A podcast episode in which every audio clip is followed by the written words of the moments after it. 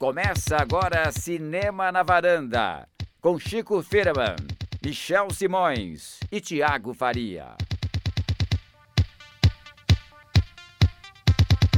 Varandeiras e varandeiros, começando mais um Cinema na Varanda, eu sou o Michel Simões.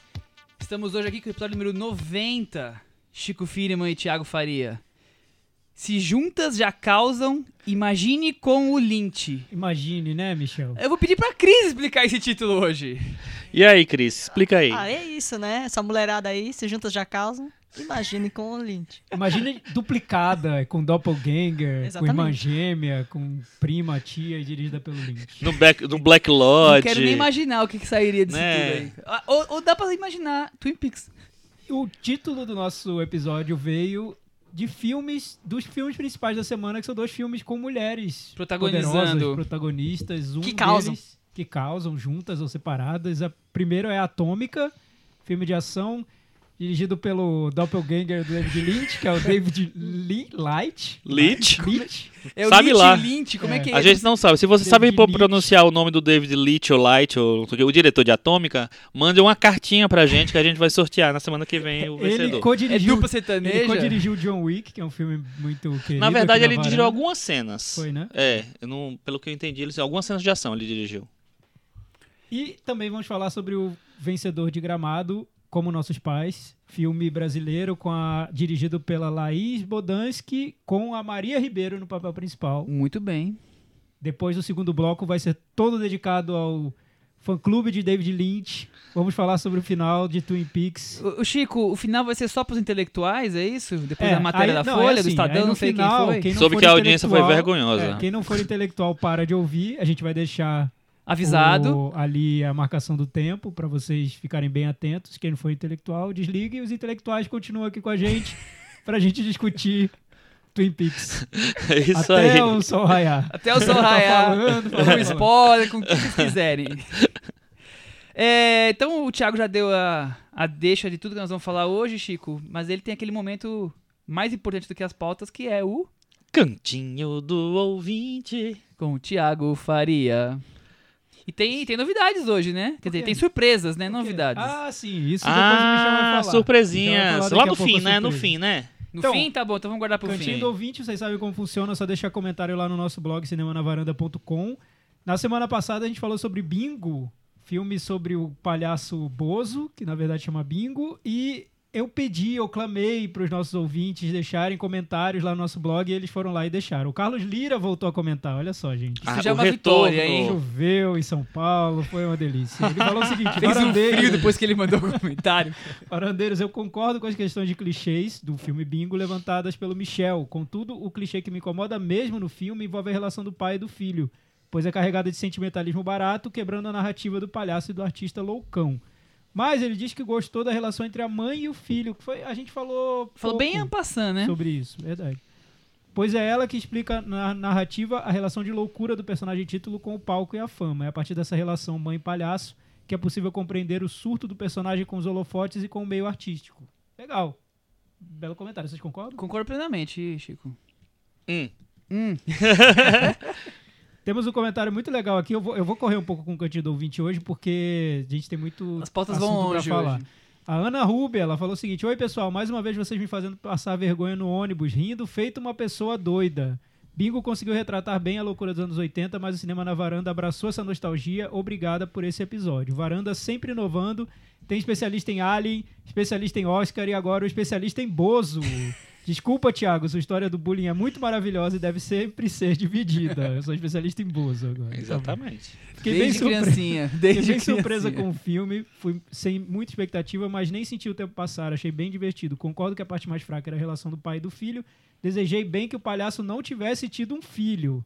Acho que eles se prolongaram muito nesse drama e preferia ter visto mais da relação do ator com a mãe. Achei a relação deles bem mais interessante. Então, ó, fica a dica pro Daniel Rezende, faça um filme Faça um sobre a mãe. spin-off. Isso, a relação do Bingo com a mãe. Na vida real, Pode Arlindo um Barreto era prequel. filho da Márcia de Windsor, que era uma atriz e que era jurada do programa do Flávio Cavalcante durante muitos anos.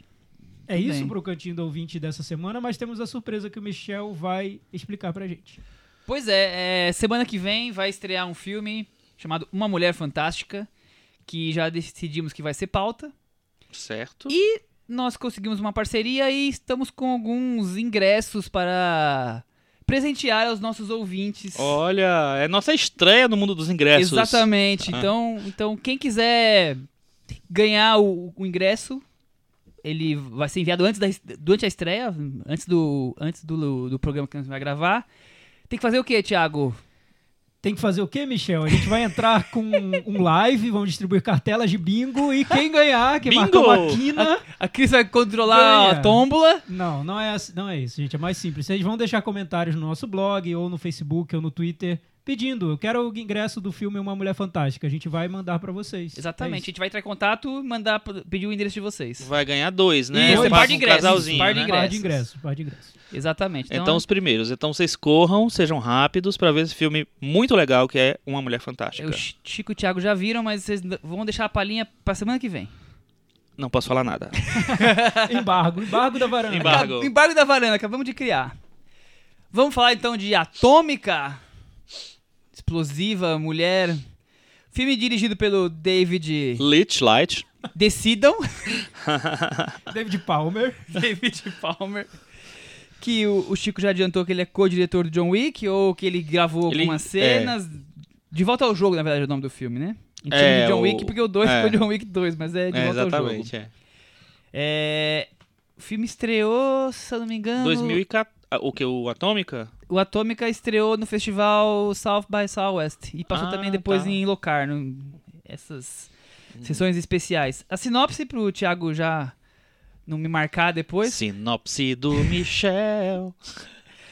A datação da graphic novel The Coldest City é, dos autores Anthony Johnston e Sam Hart. Vocês conhecem ah, Não. o texto? Então, eu vi já a graphic novel. Tá saindo no Brasil como uma cidade mais fria agora. É, Enfim, é interessante. Depois eu vou falar um pouquinho sobre ela. Vai estar na conversa, muito bem. Agente secreta Lohan Bruton, Charlize Theron. é enviada a Berlim no fim da Guerra Fria para recuperar uma lista secreta com a identidade de agentes duplos, Thiago Faria.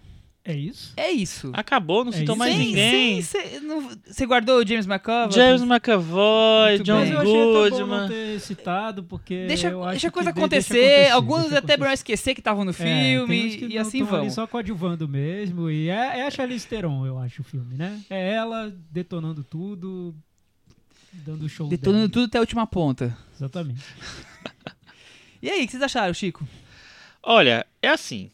Eu sabia que ele era um doppelganger do, do John Wick, né? As referências da Twin Peaks hoje vão, Porque vão ser eternas. Tem aí um, um- um- o cara que, que foi o diretor das, das cenas de ação de John Wick, de muitas cenas de ação, tá estreando a direção. Ele é um, um dublê, né, de muito tempo. Então eu imaginava já que ia ser uma coisa meio John Wick. E no começo eu realmente achei que ele é a mesma fórmula do John Wick, assim. E depois eu vi que tudo bem ser a mesma forma do John Wick, não tem problema. Deixa, é, é um filme que não é, um, não é pra ficar também fantasiando muito em cima, assim. E aí o filme me conquistou porque as cores são maravilhosas, gente. É um filme muito bonito de assistir.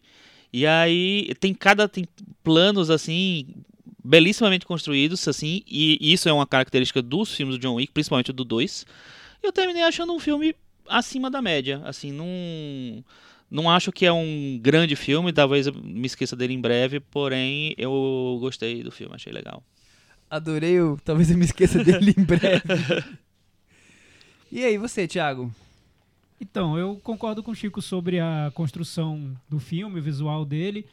É, é interessante, porque eu também gosto do John Wick, eu tava esperando algo parecido com o John Wick. Me incomodou um pouco o filme de seguir esse caminho do filme de espionagem, porque eu acho que parece que essa trama de espionagem está atrapalhando o que eu acho que o filme tem de melhor, que é são as cenas de ação. Então, tem uma dois filmes caminhando ali juntos, paralelamente. Um filme de espionagem que eu acho bem enfadonho, aquela coisa, clichê, e um filme de ação que quando ele aparece, eu acho super empolgante. Então, eu saí da sessão muito dividido em relação ao filme. Eu tenho alguns, al- algumas partes dele que eu acho muito ruins e outras que eu acho muito boas. Tem uma cena de ação, acho que nos corredores de um prédio, que eu achei muito boa mesmo. Eu queria ter Excelente essa até. cena. Quando terminou, eu falei, pô, podia passar de novo, porque é muito boa. É incrível essa Então, cena. na construção de cenas de ação Que é aquele, fato- aquele plano sequência longo. sim. Isso. e no fato dele ter Sete construído minutos. construído um filme é, inteiro pensando no visual dele, pensando em construir um clima de uma atmosfera como se tivesse num, num outro plano, não fosse um realismo cru e nem um clichê de filme de espionagem James Bond, mas um- uma outra maneira de contar isso, acabou me agradando. Só que eu fiquei bem dividido. Tem coisas que eu gosto, tem coisas que eu não gosto. Ô Cris, o que, que você achou dessas cenas de ação plasticamente maravilhosas, esse filme, O que, espionagem? que você achou dessas cenas plasticamente maravilhosas? Eu, eu lembrei do comercial que a Charlize Theron fez do Jador, da Dior. Eu achei que é, um- é um- uma versão estendida do comercial do, do Jador, assim. Em todos, todos os takes ela tá maravilhosa, em todos os takes ela tá com uma roupa mais escandalosa que a outra. Aquela roupa lá não tem nada a ver com os anos 80, na minha opinião. São as versões que a gente usa hoje em dia das roupas dos anos 80, porque são todas as roupas ajustadas, não tem uma ombreira fora do lugar, não tem um oversize, assim, não tem.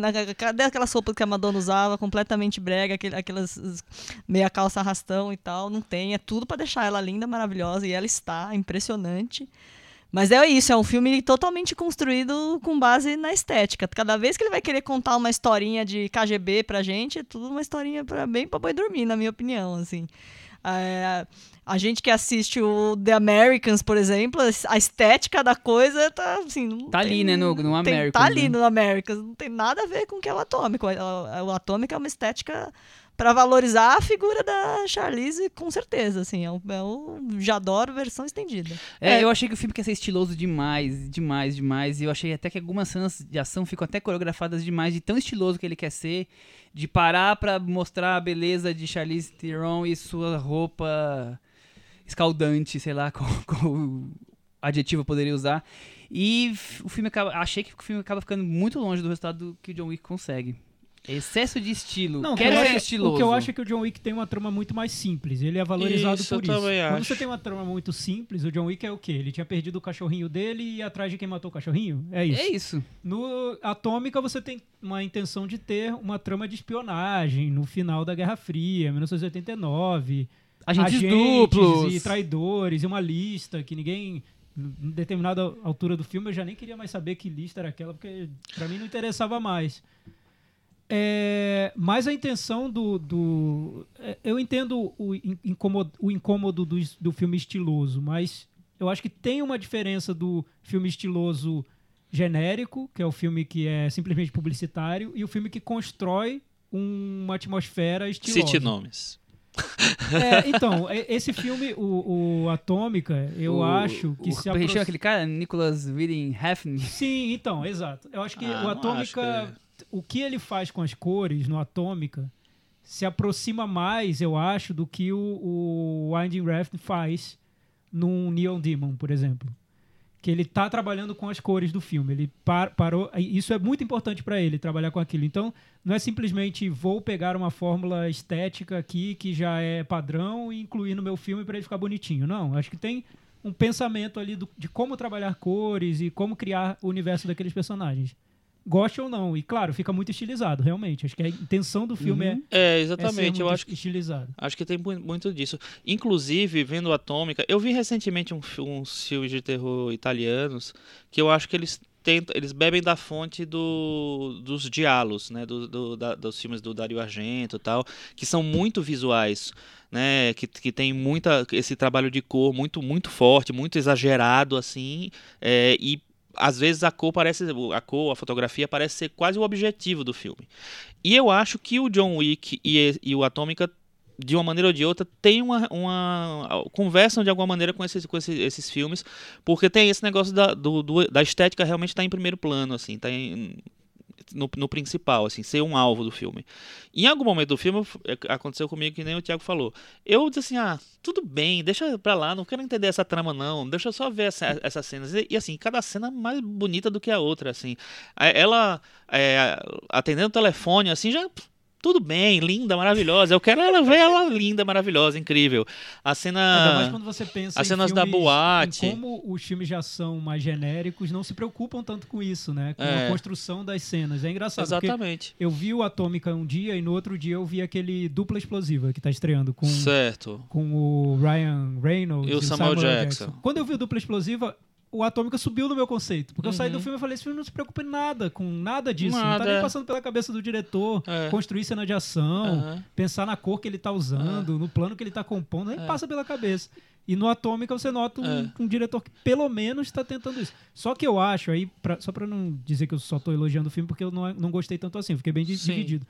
Eu acho Mas que é eu um também não diretor- gostei tanto é, assim, não. eu acho que é um diretor muito desengonçado pra várias coisas, assim, pra Ah. narrativa de uma trama ele não sabe fazer, ele não Uhum. sabe contar aquela história, tá claro. é que é- Chegou um ponto é- que eu desisti é, do é filme. é eu só muito- olhava a questão visual, porque então, não tinha mais filme pra correr Parece ali. que ele não tem traquejo pra isso ainda. É um cara que tá começando a aprender a, na- a narrar uma história. Eu fiquei com essa sensação. A outra, o outro ponto que eu achei muito forçado no filme e me incomodou é como ele usa a trilha. Nossa. Porque parece que ele usa a trilha mais pra, pra como se estivesse fazendo uma playlist do Spotify, empilhando músicas, do que pra Aham. compor alguma coisa. Mas ele tá ali com a sensação É. que me dava que ele tava criando novos clipes É, modernosos. É, assim. então fica com essa estilosos. impressão do clipe por causa disso, porque não faz muito E é um hit atrás do outro, É, né? E, e É. às vezes perde totalmente sentido. Por exemplo, tem uma cena que ela. Sei lá, uma cena que ela tá chegando em Paris e tocando London Calling. Eu, gente, por que, que tá tocando London Calling ela chegando em Paris? Tá bom, ela é, ela é londrina, mas.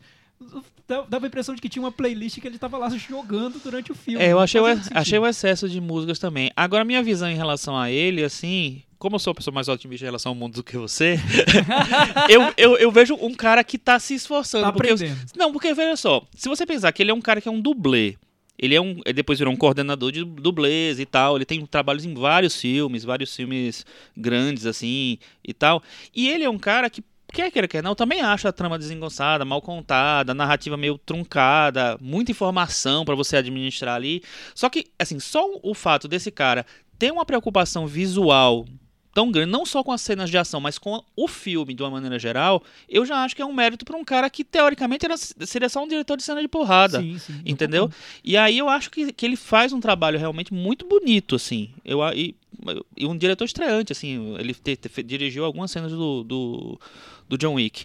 É, então eu, isso pra mim, assim, já foi uma, Pô, o cara é um diretor, era um, era um dublê e tal, e ele realmente ele tá tentando des- é, entrar numa outra seara, passar pra um outro patamar, pensar o filme de alguma maneira. É, Não, mas eu, eu- não gostei nada do filme, eu achei horrível. Essa boa intenção pra mim também cansa. O cara ser bem, bem intencionado, mas não fazer nada bem, ah, pra acho, mim eu acho que ele irrita. faz algumas E coisas o filme é eu acho muito mal narrado, eu acho a história enfadonha. Essa coisa do, do estiloso é só isso o tempo inteiro. O John Wick tem, tem isso, mas tem graça. Os, os coadjuvantes do filme são. O Jim McAvoy, pra que ele tá fazendo ali? Não tem nada. O, qual, eu o nome do outro famoso. Tem vários, John Goodman. John Goodman também. Pra que ele? Não, não tem nada, não tem subsistência, porque o filme é só a Charlize. Beleza, ela tá super bem, ela faz super bem.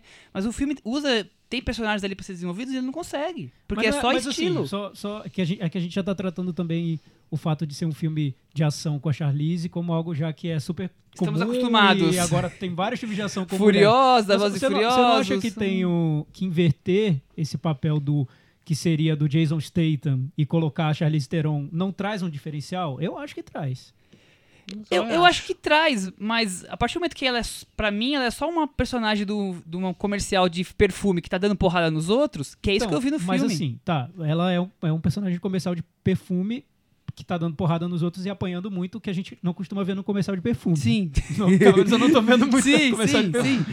Mas enfim, o fato dela bater muito, apanhar muito, lutar e, e coreografar cenas de ação que é um território totalmente masculino, essa inversão no filme é um diferencial. Queira ou não, é um diferencial. É o Vai dizer que ele não diferencial, mas a gente nada, já viu isso em Mad Max, nada. a gente já viu isso em Tomb Raider. É, a média é Não, baixa, Michel, mas existe. Eu ent- existe as, as mulheres na, no- nas- nas cenas- no- nos filmes de ação e tal, mas des- nesse filme eu acho que ele tá meio que inaugurando uma, uma, uma nova onda é um de filme filmes de, ação. quase. Sim, não é um filme só de ação, assim, Tomb Raider. É um filme que ela apanha muito, né? Tá- Ela tá toda hora É. na banheira, assim, Eu acho que tem- os Esperando os hematomas, né? hematomas, sim. Mas eu É. acho muito fetichizado, assim, a figura dela. Ela tá sempre com uma bota com uma cinta liga, ela tá lá. Aquela cena de sexo dela é, é escandalosamente fetiche masculino, não tem nem o que dizer.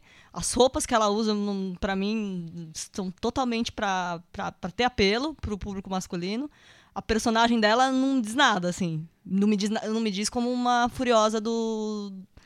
Do, do agora me foge na Estrada da Do, Fúria. do Mad Max. Mas eu, eu- Ou, concordo ou com você. mesmo Mulher Maravilha. Eu concordo com Ou você, concordo com o você com algumas coisas. nada. Eu acho que eu acho que é, esse negócio do fetiche tá o tempo inteiro, É. mais engraçado. Eu não acho que é pra atingir o público feminino. Eu acho que é talvez pra tá para emparelhar Exatamente. Não é o pra público atingir o público ou- feminino. ou, desculpa, não é pra atingir o público masculino, porque por exemplo, eu nem lembro das roupas dela.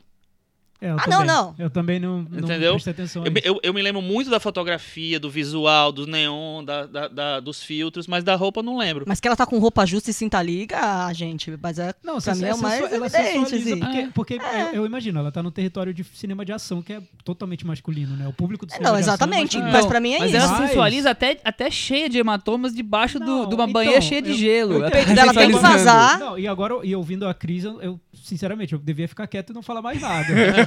Mas eu vou só dar uma palhinha, porque assim, eu fico pensando que pode representar pra meninas que não se sentem vistas em filmes de ação. Talvez. Não sei se tem um nicho de meninas que gostariam muito de estar em filmes de ação e a- talvez a Charlize represente. Eu acho que ela eu representa acho ela como figura, como atriz, e, e- enfim, com- e, e o fato dela estar num filme que traz esse desafio pra ela, eu acho incrível. Eu só acho que não, não me trouxe, assim, não me agregou, como É, outros eu- personagens dela já, já me Eu agregaram. entendo, mas eu não acho que é só- também o filme é só fetiche também. Porque, por exemplo, ela estrela, ela faz todas as, as cenas de ação, é ela que faz, sem dublê, Sem dublês, inclusive. tá? O diretor, inclusive, ele fala o seguinte, assim, imagina você ter uma atriz top de Hollywood, assim, desculpa por top, tá, gente? É, Topzera, que né? topa, que topa, uma atriz top que topa fazer a cena de ação. Eu tenho que aproveitar isso. Aí ele foi aí que ele pensou na- em fazer o plano de sequência lá, que eu acho muito bom. É um Eu plano sequência, é, uma- é, é um plano de sequência, tem va- não é, não é, é que nem festim diabólico, tem vários cortes. Ah, tá ali claro que tem é, vários tem vários cortes, cortes assim, mas eu acho que ele ele domina muito bem a cena. Ima- Imagina pra fazer essa cena, por mais com os, com, com os cortes, tem, tem muitas, muitas sequências grandes ali, né? E essa são sequências de porrada, ela fez todas as, as sequências, eu não achei ela nada fetichita- fetichizada ali. É, e, enfim, eu, eu acho esse, esse esforço, tanto dela quanto dele, de tentar fazer uma. Um, um- de- dar colocar uma marca ali, mesmo que seja num filme que, te- que tenha vários, vários problemas. Muito legal, assim. Pra mim, aquela cena é uma das cenas desse ano até agora. Eu achei tão coreografada aquelas lutas que eu Mas não... tudo bem, Michel. Não, mas uma Tudo coisa bem, é, tipo, tudo- bate mas em cima agora, bate em cima. filme. É, isso é muito coreografia. É, é, não, É, mas tudo bem não. essa Você pode não é gostar, também fica é- parecendo que, que o É, certo é uma coisa, o É, é, certo- é subjetivo Você tem- isso. Assim. E, e tem aquela ligação que até a gente já falou quando a gente falou sobre outros diretores de ação do, do cinema de ação com o musical, né? O Baby Driver, não era Sim, isso? sim, Ele fez sim. uma conexão direta, então é coreografado. Não, os, os filmes de ação asiáticos, É. todos, inclusive tem um diretor de core- coreografia É, o Jet acreditado. Li, Não, é- é, é, Esse tipo de filme, exatamente. quer dizer assim... É. Bem, É, enfim, é isso. E se você vê o clipe da Taylor Swift novo, Look What You Made Me Do, tem várias cenas iguais do Atômica. Ela na banheira lá, chorando. Ela de shortinho viu? com os A Atômica caras. já tá influenciando a cultura pop. Tá influenciando a cultura pop. É a Taylor Swift. rápido, foi rápido. Eu tenho uma última pergunta pra vocês, que tem um lado cinéfilo de uma sequência ali importante, que é a cena de luta no cinema passando Stalker. Sim. Não podemos pô, passar em branco ah, isso. Eu gosto muito de Stalker. mas, mas então, é um pouco... Deu vontade de rever É, Stalker de depois. rever Stalker. É, é porque é- é- eu noto que é um diretor muito imaturo pra tudo, inclusive pra mostrar as referências que ele tem. Enfim, pra mim é só isso. Mas eu, eu prefiro, eu, eu tô, nisso eu tô bem do lado do Chico. Eu prefiro um diretor imaturo com essas ambições cinematográficas do que diretor imaturo que faz aquele filme nada, né? Aquele filme de ação que nem tem cena de ação bem dirigida, que não tem um estilo nenhum, que parece um, um telefilme bem vagabundo. Eu prefiro essa ambição de fazer cinema diferente, usar os recursos do cinema, do que não fazer nada. Eu só quero ver de novo o John Wick 2 pra ver qual é a fotografia que eu gosto mais. John Wick 2, você pode ter certeza. Vamos pro Metavaranda? Vamos. E aí, Cris, que nota você vai dar pro Cinco. Atômica? 5. Eu dou 3,5. Nossa, tá bom. Eu não vi a hora de ir embora, pra falar a verdade. Não, tudo bem, eu sei que não é mesmo o seu filme, o seu estilo de filme mesmo. Eu vou dar um 6,5 por causa da fotografia. Eu vou dar 5,5. Com essas notas dos varandeiros, a Atômica ficou com 51 no Metavaranda e Tá se pendurou, tá mas não caiu. Mas 51. Boa ideia, né? Como diria. Não, mas, mas eu achei uma média decente pro filme, assim. Eu acho que o. Que, que, é, Mas que eu as qualidades, como eu- ele está sendo recebido aqui, porque ele foi tão cercado de expectativas, né? Ele Mas como lá ele tá sendo fora recebido e aqui? é de um jeito um pouco desanimado. Meio morno, né? eu não sei, eu vi muita eu tinha gente... altas expectativas também quando eu, Eu vi muita trailer, gente achei falando legal. coisas maravilhosas, Ah, é? dando cinco estrelas Nossa, e tal, é. Mas, enfim, tudo bem. É, Locarno o pessoal já acompanhou assim, é divertidinho, mas não foi tudo isso. É, não, eu, eu acho um filme, enquanto filme de ação, de você, de, de filme de espionagem, eu acho um filme um pouco chato. Mas eu acho que ele tem qualidade. Tem suas qualidades, muito bem. Vamos voltar agora pro Brasil. Vamos falar de filme que ganhou o Festival de Gramado, que participou do Festival de Berlim na, na sessão Panorama. Um dos prováveis filmes que sejam o escolhido do Brasil pro Oscar, como o Chico. Ele, ele tá Levantou a hipótese na lista, você viu a lista? Conta mais Já sobre essa a lista. lista, a Tem quantos lista saiu- filmes? tem vai ler 23. todos. Não, eu nem tô com ela aberta aqui. Tem 23 filmes. Eu todos a- que nós falamos semana passada estão Todos lá. que nós falamos, e além deles, tem um que a gente não tinha falado, que a gente nem lembrava, mas que ele existia, que é o Elis, que foi lançado no final do ano passado, mas já fora do prazo do, né, do, do Oscar do ano passado. Então ele terminou entrando, ficando elegível para esse ano. Eu acho que é, pode até, assim, pode até ter um apelo, assim, para os as pessoas que vão voltar, mas não acho que vai ser escolhido não, até porque já passou, ficou velho. O Elis, né? O Elis, é. Eu acho que continua entre Como Nossos Pais, o filme da minha vida, com um bingo talvez aparecendo lá no fundo. Então, a gente vai falar sobre como nossos pais agora. Depois, Falando em Elis, falando em Elis, é, né? Música da Exato, Elis. olha só, tudo tem um link aqui. Depois a gente vai voltar para esse assunto do Oscar que eu queria Ok, fazer uma perguntinha para ok. Thiago determinou já a ordem da é conversa. isso, determinou. Bom, o filme é dirigido pela Laís Bodansky, diretora de alguns filmes, acho que relativamente conhecidos, né? Melhores Coisas do Mundo. É um Bicho filme de Sete Cabeças. Bem Sete Cabeças, que eu acho que os dois devem ser A os mais famosos dela. dela, E o Chega de Saudade, né? Ah, o único que eu não vi. Eu também não vi. Mas Eu vocês gostam, saudade do, vocês gostam do cinema da Laís Bodansky? Eu acho que ela tem os seus, seus méritos. Não é um, não é um cinema que eu gosto muito, não. Eu gosto do Bicho de Sete Cabeças. Eu acho. Talvez seja o melhor filme dela. E o Eu- Melhores eu Coisas da encanto Vida. Melhores Coisas eu da- do- gosto da também. Vida. Eu gosto também. Do- é da vida ou do mundo, né? Eu sei vi que do É do mundo, mundo, mas eu eu. É Melhores Coisas do Mundo. Então, meu preferido dela é o Chega de Saudade. Olha Eu não isso. gosto tanto dela. É porque, enfim, é, tudo depende de contexto também, né? O, o Como Nossos Pais foi exibido agora em Gramado, ganhou seis prêmios. Melhor filme, direção, ator, atriz, atriz, atriz coadjuvante, montagem, enfim. É, o Chega de Saudade foi exibido em Brasília e ganhou vários prêmios também. E a exibição, as pessoas aplaudiram durante o filme e tudo. Tem uma ideia muito boa, que é um filme todo dentro de um baile, é inspirado no ator escola. E com personagens super cativantes, ela sabe filmar bem personagens de uma maneira realista e que aproxime, de, uma, de maneira a aproximar esses personagens do público. Ela faz isso muito bem. Chega de Saudade, eu acho que é o filme que ela- em que ela experimenta mais e se arrisca mais, a- por causa dessa limitação da narrativa que ela tem. É, mas eu fui descobrindo aos poucos que não é um cinema que me atrai tanto assim, porque eu noto que é um cinema que tem na imagem dele, ele me passa uma certa asepsia. É tudo muito clean na maneira como ela filma. É, pode parecer uma bobagem, para muita, muita gente nem, nem percebe isso, nem vai perceber, vai embarcar no filme sem perceber. Mas é uma coisa que me incomoda no- na maneira como ela filma. É como se ela tivesse uma versão a, a algo um pouco com mais ruído, um pouco menos arrumadinho, um pouco menos organizado no filme. Eu acho que os filmes são todos muito polidos. Mas nesse filme, eu acho que o ela bicho talvez. Sete Cabeças nem tanto, né? É, Ele é meio É, sujinho, não- manicômio. É, enfim, mas o manicômio, como ela filma o manicômio, enfim, não sei. Eu, eu não, não, não me sinto bem falando sobre isso agora, porque eu teria que rever o filme. Mas quando eu vi, eu senti um pouco clean. Uhum. Porque toca uma música do Arnaldo Antunes e ele e o Rodrigo Santoro lá na parede do manicômio. É tudo muito mais polido do que eu queria que tivesse sido. Mas é um problema Você meu. queria um não é pouco mais de problema dela. impacto. É, eu queria um pouco mais de ruído, na verdade. Uhum. É, bem, todos os filmes dela são assim, então eu. É, a melhor nunca- coisa do mundo é, é, é o filme mais fofinho. É, né? totalmente do, do universo. E o Como Nossos Pais é um filme que eu fico com a impressão de que ele foi filmado na Tok Stock. É muito clean o filme. Adorei isso. É, os, é, os cenários que ela escolhe, a fotografia. com- é, é um filme muito claro também na, na fotografia. É uma, é uma opção. E muita gente gosta, muita gente vai gostar, muita gente vai se envolver. Não vejo problema nenhum com isso. Eu tô dizendo que eu, particularmente, tenho esse problema, eu descobri que tenho. Eu vi o Como Nossos Pais duas vezes, na segunda vez que eu vi, aquilo já começou a me incomodar. Que eu pensei, por que tão clean? Por que precisa ser tão clean? Why so serious? É, é, enfim, mas Why aí so tudo bem, clean? cada um faz o cinema que, Não, que é, bem subjetivo entende. é o subjetivo, meu mas tem que colocar sua opinião. Então. Vamos pro sinopse antes de- do então? Ah, é. É...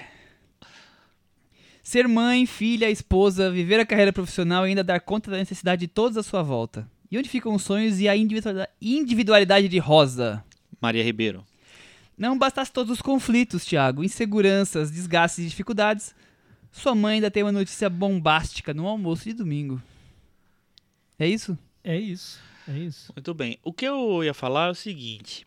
Eu acho. Eu, eu acho bem irregular o, o Como Nossos Pais. Regular. Irregular. Irregular. Só que eu acho, eu, eh, diferentemente do Thiago, que acha que ele filmou na Tok Stock. Essa é muito boa. Nós vamos pedir patrocínio pra Tokstok depois dessa. É, não, a gente tá falando. É, uma não casa é, é- limpinha, é organizada, bom. Tokstok. É, tá, tudo bem. Tem maneiras de ver. pro cinema pode não ser, mas pra, pra casa Pode tá ser. tudo em ordem. Mas o que eu acho é o seguinte, eu percebi uma outra coisa no filme, pelo menos foi o que eu percebi. É o seguinte, eu acho que o roteiro do filme, ele é muito marcado, ele tem frases muito bem feitas, tem muito, sei lá, ele é muito pensado, só que eu, eu percebo, não, não sei se é uma impressão só minha, que parece que tem uma orientação da própria Laís, não sei o quê, pra que os, os o elenco, os atores, tal, não sei o quê, é, interpretem da maneira mais natural possível. Então, tipo assim, é como se. é, Michel, você vai interpretar, assim, faz, você fala que você tá, tá falando na varanda, com seus amigos e tal, não sei o que lá, só que tem que ler esse texto aqui, entendeu? E aí eu senti isso no tempo inteiro. A primeira cena, que é a cena na, do almoço, né, na, na casa da avó e tal, é, da mãe dela, no caso, é, eu achei, eu fiquei muito incomodado, porque assim, era um texto muito, muito fechado, só que dito como se fosse a coisa mais natural do mundo, tipo assim, ah, os índios na Amazônia, não sei o que lá, sabe, não sei, eu, eu, eu tinha uma intenção de naturalidade ali que esbarrava Eu- eu num roteiro muito Concordo com você 100%. pensado, era uma das, eu sempre faço anotações pra trazer os Aham. temas e um tema era naturalidade versus artificialidade. Porque eu Exato. vejo muitas interpretações com que muito artificial, querendo é, a sensação do natural. É. Exatamente o que você tá pensando, falando. E aí, E a cena vezes, inicial é a é, maior de todas. E às vezes, assim, eu acho que é interessante você buscar a naturalidade, se você quiser e tal.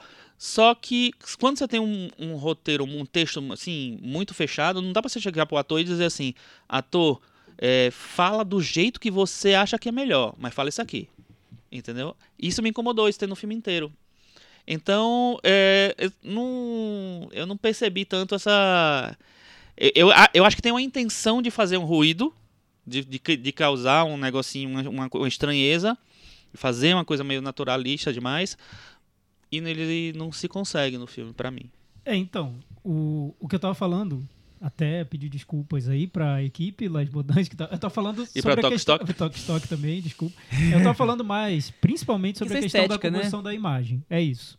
Ponto. O- sobre o que o filme diz, eu não, não tinha chegado a esse ponto, que aí é uma outra questão, que é o Acho que, o a Chico tá não, falando. não debatemos o tema ainda, É, né? o filme, os filmes dela, esse muito mais que os outros, eu acho, lembrando aqui, talvez não tanto quan- é, tá no mesmo patamar nesse sentido das melhores coisas do mundo. São filmes em que ela quer discutir temas, quer trazer temas pra gente pensar, refletir e e, colo e colocar esses, esses temas no cotidiano de, um- de personagens. No caso, é uma mulher que está vivendo um momento de crise, ela tem uma revelação sobre o pai. É, nem sei se vale contar, é, é tão no início do filme que Ah, acho que não nem- chega nem a se considerar um spoiler, né? Ela descobre que. Não, está no, está no é, ela- trailer. Ela, descobre que O pai não é o pai. não é o pai, ela tem um outro pai biológico, a mãe revela depois de beber algumas taças de vinho, guarda esse segredo por vários anos, enfim. É, e isso desata algumas crises familiares, domésticas ali, e que ela vai começar a questionar uma série de coisas. Ok, o que acontece no filme é que ela, os personagens questionam de uma maneira muito literal, às vezes em diálogos muito didáticos. por exemplo, uma personagem está caminhando na praia com outro e começa a falar, mas e essa história das mulheres serem mais superiores que os homens? Isso tem que acabar, porque já estamos no século XXI e as mulheres não vão se libertar das garras dos homens. Então, é muito didático. Tem outras maneiras de você falar sobre esses assuntos sem colo- precisar colocar em diálogos tão marcados, né? Todos os pingos Não nos is do isso, discurso. não sei se é isso que incomoda É o Chico, isso, é porque os isso. diálogos são muito artificiais. É, é, eu- isso que eu acho, assim. E, e a intenção. Dentro de a- situações que são tão naturais como caminhar É, na praia. Sim, Isso. exatamente. Ou, ou talvez pedindo para que o ator improvise, assim, ah, fala isso, mas dá uma improvisada, como se você tivesse. Como se a Fátima Toledo tivesse entrado aqui e te dado um tapa na cara. Enfim, Faltou, faltou uma Fátima Toledo aí. hein? dá, um- dá uma improvisada. Porque pra ele estava falar. fazendo uma das. Deu umas de- como é que é o- a profissão dela? É preparadora. de- Preparadora de elenco. É, Uma das mais famosas Enfim. do Brasil. Ma- Mas o, o que acontece é que eu acho que as questões estão lá, muitas das questões são interessantes, o público se envolve com elas, porque aí eu acho que é o mérito do filme e o, e o grande mérito do cinema da Lais Bodansky, que ela consegue tornar tudo muito natural, assim, no, na maneira como o público encara os personagens. A identificação é, fácil. Você se identifica com aquelas questões, você se envolve com o filme, se encontra naqueles personagens. Ela é como se ela estivesse abrindo um diálogo ali com o público sobre aqueles assuntos. É, tem nos outros filmes também. Nesse eu acho que é o que tem mais, assim, lembrando do, dos anteriores. É, eu não sei, porque queria saber pra vocês, foi interessante o que ela tá levantando no filme, porque eu acho que a questão do temática é muito importante pra Não, ela. é, é- é vital no filme, Eu né? acho que é, é o principal, né? É o vital. Ô, Eu- Cris, deixa eu colocar a Cris na conversa. Uhum. É, ela é uma mulher de carne e osso, ela é a heroína do dia a dia, que faz, tá sofrendo todas essas dificuldades. O que, que você acha aí da. Eu acho que ela é, ela tem questões que são bem do dia a dia, mas o problema talvez seja esse, né? Como ela tem que dar voz a todos esses problemas, as situações acabam se tornando coisas artificiais, assim, um pouco os diálogos acabam se tornando coisas meio estranhas, mas acho que sim. Ela tem alguns ela, ela quer colocar alguns problemas bem contemporâneos, né?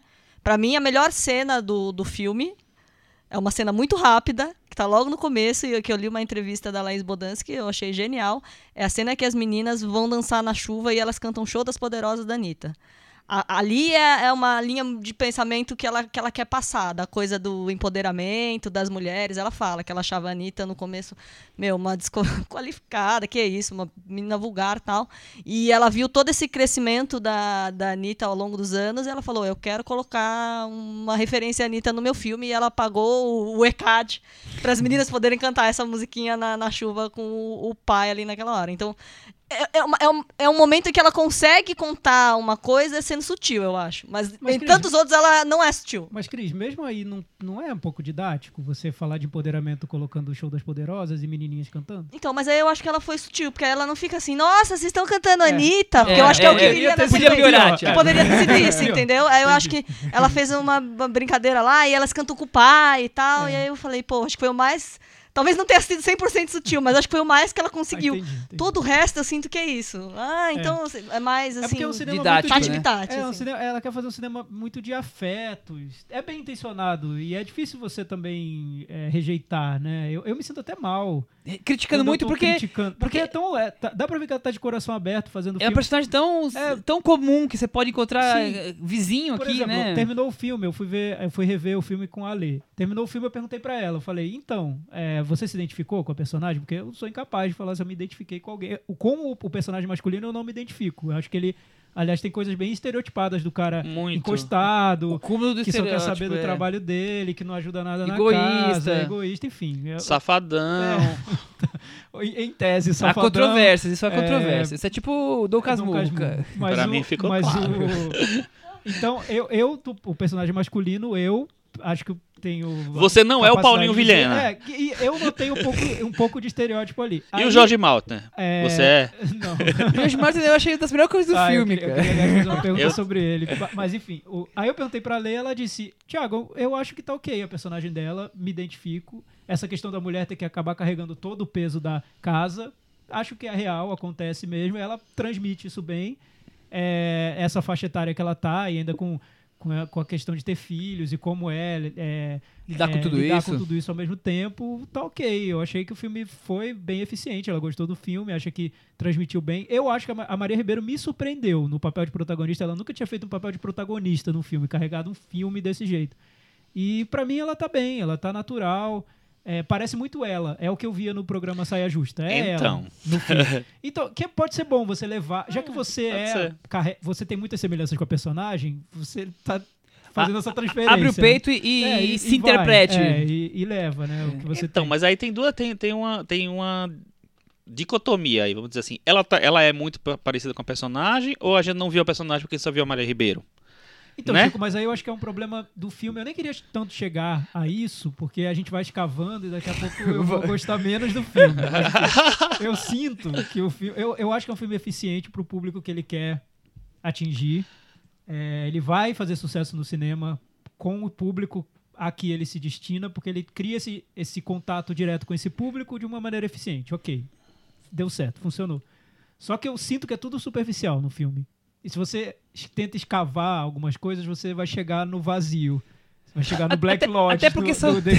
São tantas coisas que é difícil você medir até onde se aprofundar, né? E também acho que a Laís não consegue se aprofundar em É muito difícil. nada é muito É, difícil. além do que nós estamos acho, olhando. eu acho o seguinte, assim, hoje, de- imagino para uma cineasta, e isso não só a Laís Bodas, qualquer cineasta, no Brasil, porque está se discutindo muito isso, mas no mundo todo, é muito complicado, assim, deve ter um peso muito grande de você se- ter, ter- fazer um filme e tocar em- nesse- nos temas femininos, nos temas de empoderamento, nos temas de eh, posição da mulher na sociedade, não sei o que lá, porque assim, é quase uma obrigação para a mulher fazer isso hoje.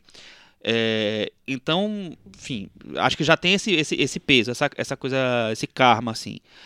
Fora isso, assim, eu acho que a, a intenção, como você falou, é boa. Ela quer, ela quer discutir a, a- o coisa, eu acho que ela é sincera no que ela tá tentando fazer e tal. Eu só acho que o roteiro não funciona pra mim.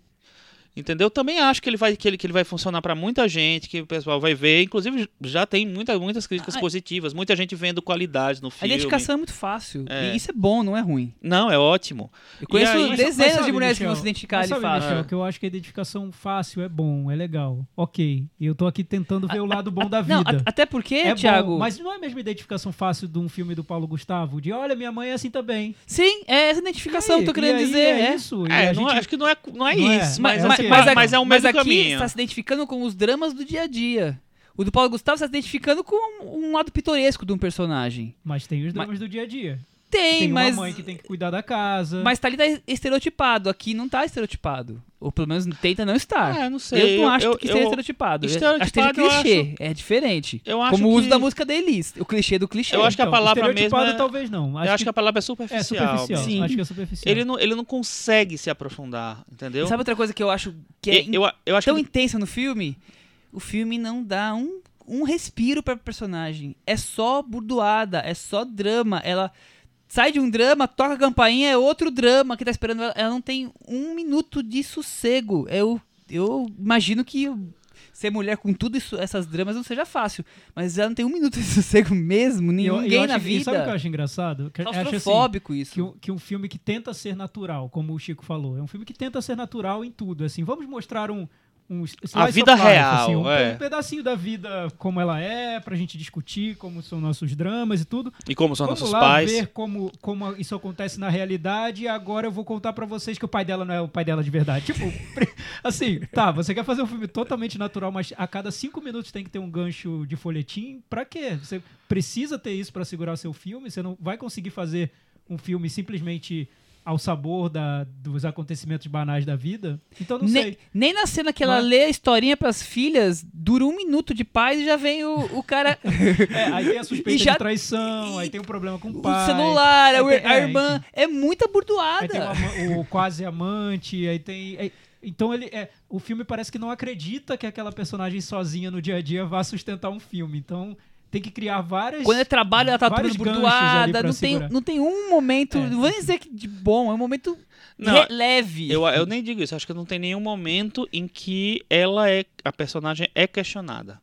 Ah, Porque isso é, é verdade sempre, também. é sempre Ah, a assim, mãe ela um é a pouco, né? grande Não, tem- mas tem heroína. A mãe questiona. Ah, Tem, na- tem. a, a- a mãe. A mãe questiona, mais ou a- menos. até defende o, o, o- o cunhado, cunhado não, é genro, né? Genro, é, eu acho que a mãe é o, tenta fazer esse contraponto Mas talvez aí. na questão Sei. do. Até, Eu- até pra, pra defender um pouco o filme, pra não jogarem pedra na varanda, é na questão dela com o marido e na suspeita de traição e como ela reage a isso e como isso se desdobra, talvez o filme mostre que ela também é um pouco imatura nessa situação. É que eu não quero dar spoiler do final do filme, mas enfim. é, pode mostrar que ela não tem, não é a senhora da razão. Então, agora eu, eu percebendo a gente conversando, eu percebi que quando a gente falou de traição lá, quando eu falei de traição lá em cima, você não, não foi traição, não foi, mas quase não, não, não ficou certo assim. Eu acho que vocês estavam é, olhando para um determinado lado do casal e eu tava falando do outro lado do casal, entendeu? Porque o outro lado do casal Ah, foi traição, sim, é, entendeu? o Chico já tá lá na É, frente, não era tá aquela. tá, aquela, aquela ali, inclusive, é uma. Eu faço um questionamento, tipo assim. Ela não pode falhar, ela não pode. Não, não- você não pode dar nenhum. É, nenhum momento de humanidade pra personagem, porque ela sempre se- tem que ser a, a sofredora, a que leva porrada da vida, mas ali, ali, eu, ali Ali- eu vejo eu vejo algo positivo no filme. Ah, Porque eu tô cansado de ver histórias parecidas com essa de, de suspeitar que seu parceiro tá, tá, tá traindo e você enxergar tudo como uma prova de que sim. E o filme, não, pelo menos na minha visão, não me deixou nem que sim nem que não, que tava acontecendo uma traição ali. E eu acho isso super comum da pessoa enxergar tudo, sabe? Como se tudo fosse uma prova de que tava acontecendo alguma coisa. tá, tudo bem. Se não temos Não, um, olha, um tenho- acordo é tá, porque tudo bem. tem algo gente fa- válido. Não, sabe falou por quê? sobre o filme. Um- Uma, uma coisa, só, só, só pra Tá, pontuar um negócio assim. Uma coisa que, eu- que o filme provoca em mim é o seguinte. Ele não provoca, na verdade. Não é um filme que, por exemplo, você vai criticar. Não, ó, sé- sério. O, o Thiago dá uma porrada no filme, você dá uma defendida de alguma maneira.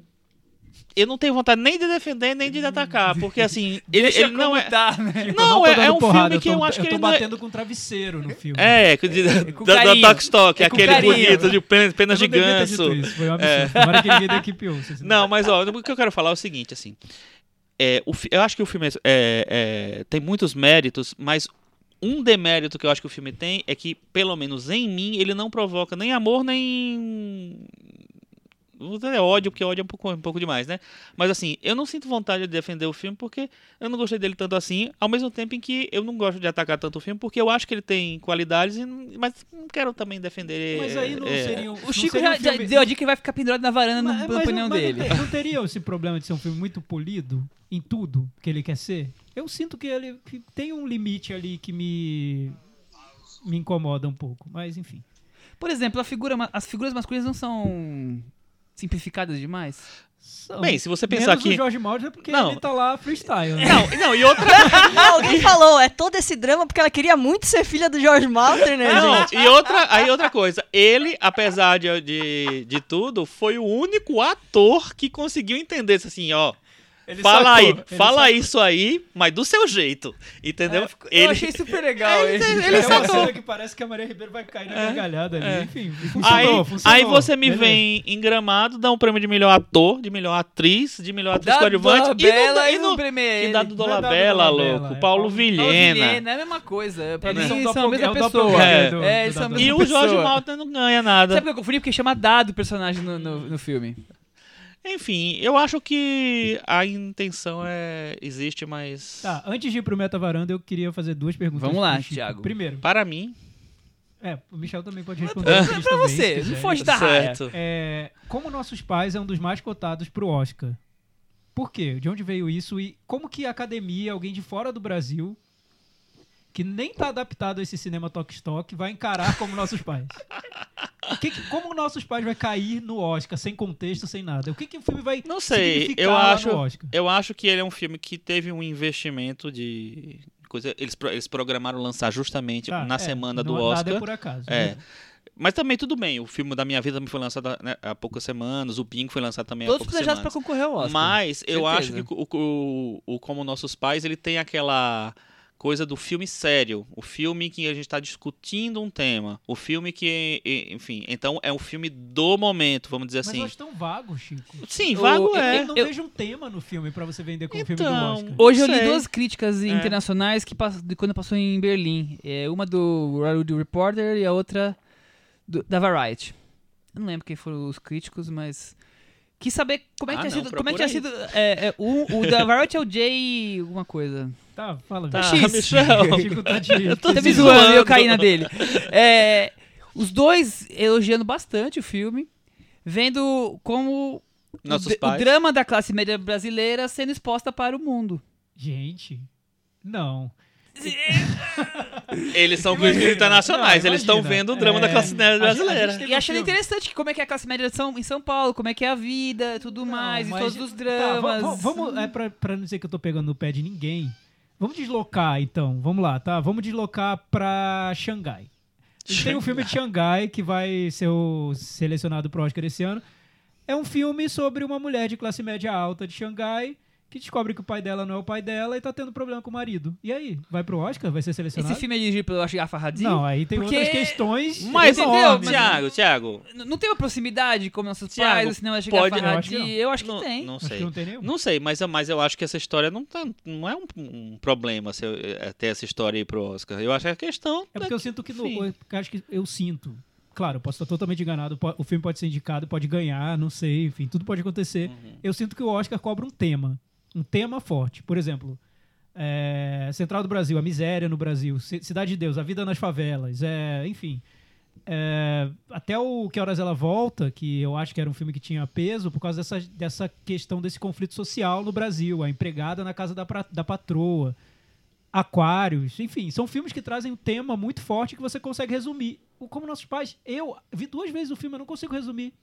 Não sei sobre O é. Michel fez a É, que é sinopse, o- não a- prestou a atenção. questão da- a questão da classe média no Brasil. Mas a classe média tá em crise. O que, que tá acontecendo com a classe É a classe média o filme? Tá, essa, essa é a minha primeira questão. Como o Oscar vai conseguir entender o como, nosso, como nossos pais? O que seria o como nossos pais? Mas tudo bem. A segunda questão. No ano passado, no mesmo período, estava sendo lançado Aquários, um filme sobre uma mulher. Um filme que teve um tom político muito forte, representou bem o Brasil daquele período. É um filme muito crítico em relação ao Brasil daquele período.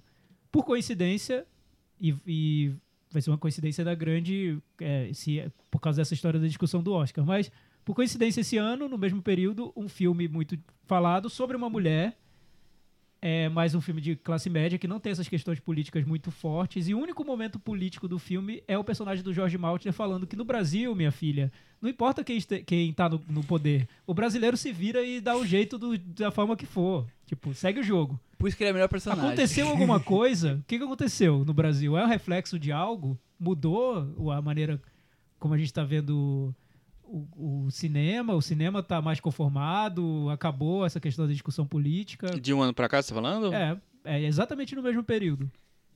Eu acho que o brasileiro tá conformado, mais conformado, né? E o filme. É porque eu senti um pouco incômodo com esse trecho do filme de falar. Não vamos falar sobre política, não. E, e quando ela vai pra Brasília, não é pra falar sobre Nossa, política. eu ela acho fala, eu, sou- eu não quero saber de bobagem. A cena de política. Brasília, ou, ou se fosse no escritório da JBS, Eu o acho, dono da JBS ia ser acho uma a mesma bobagem coisa. aqu- aquela cena de Brasília, acho muita besteira.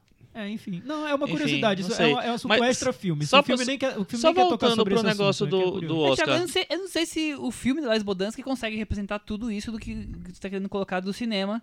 Porque também Aquarius era um filme único. Não, não tem 10 filmes daquela época brasileiros que estavam representando tudo isso. Então talvez sejam Não, por casos exemplo, muito não, mas, isolados. eu, mas eu digo, o Pequeno Segredo, quando estreou, ele não tem menor, menor, menor pretensão de ser político em absolutamente nada, nem de ser brasileiro. E como e foi pais, eu, discutido a questão política do Pequeno Segredo. Porque o Pequeno Segredo representava esse lado do Brasil que não quer falar sobre política, que quer fingir que vive num outro país, que quer fingir que é desenvolvido. É, mas Foi. aí, ó, assim, É, o Como Meus Pais não tá fazendo isso. Tá Não tá. retratando. Não, eu acho mas que é muito mais que do. mas a aí eu acho que tem uma, fotografia da vida mas de um aí eu acho classe que tem média uma- comum. acho que tem uma diferença bem grande. Tá. Eu acho que Pe- Pequeno Segredo, ele calhou de ser lançado ali e ele virar o opositor de Aqua- Aquarius. Era tipo assim, o Pequeno Segredo é, é ouro, Aquários é prata, sabe? É a- a- água e como é que chama? Rainha barra nadinha.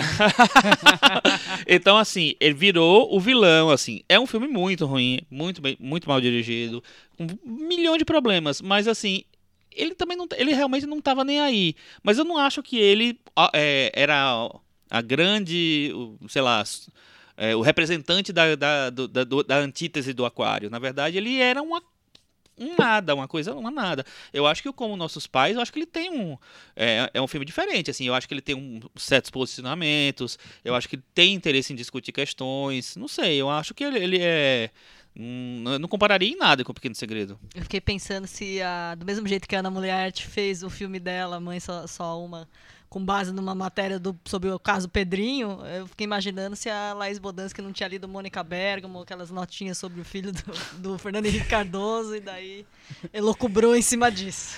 É, não sei. Eu, eu acho que o, o filme, sei lá, ele, ele é- vem nesse momento tal.